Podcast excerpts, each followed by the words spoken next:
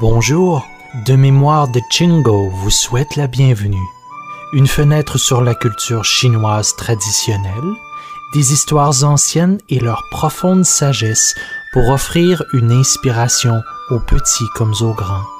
Une invitation pour un voyage vers l'authenticité, la bonté et la tolérance.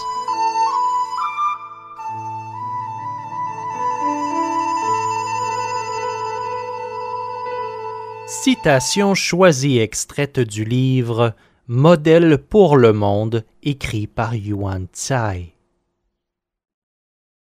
Être honnête et fidèle en parole. Être sincère et bon en action.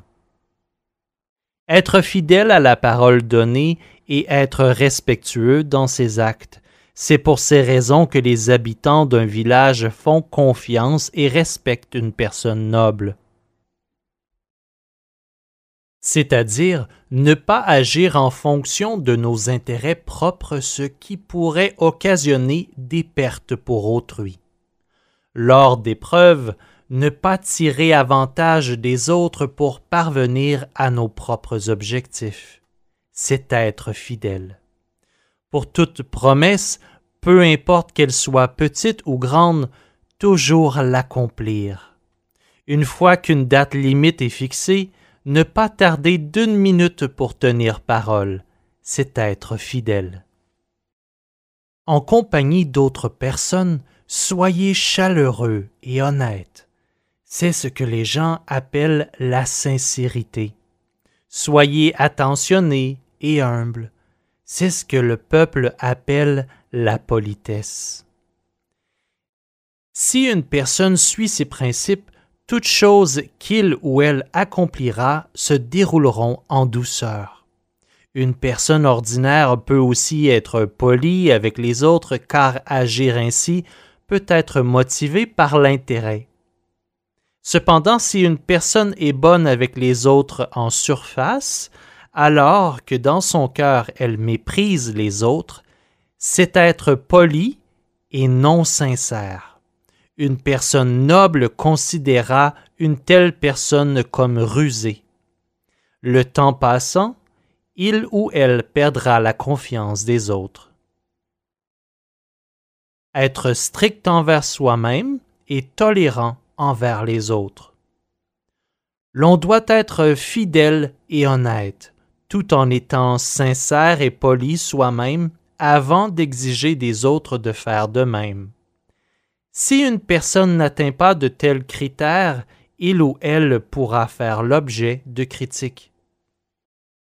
De nos jours, vraiment peu de personnes s'interrogent suffisamment pour voir s'ils agissent sincèrement et honnêtement, en étant sincères et polis.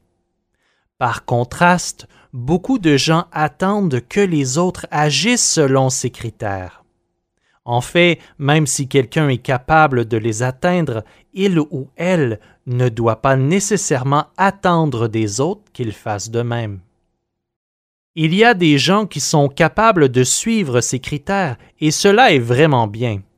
Cependant, dans ce groupe de personnes, il y en a qui sont très stricts avec les autres et les réprimandent sévèrement pour des choses mineures. Ce n'est pas de l'indulgence. En fait, Agir ainsi peut facilement faire naître euh, les plaintes et la haine. Dans l'Unu recueil des propos de Confucius, il y a une histoire. Un jour, un étudiant de Chia demande à Jiang comment faire pour bien s'entendre avec les autres.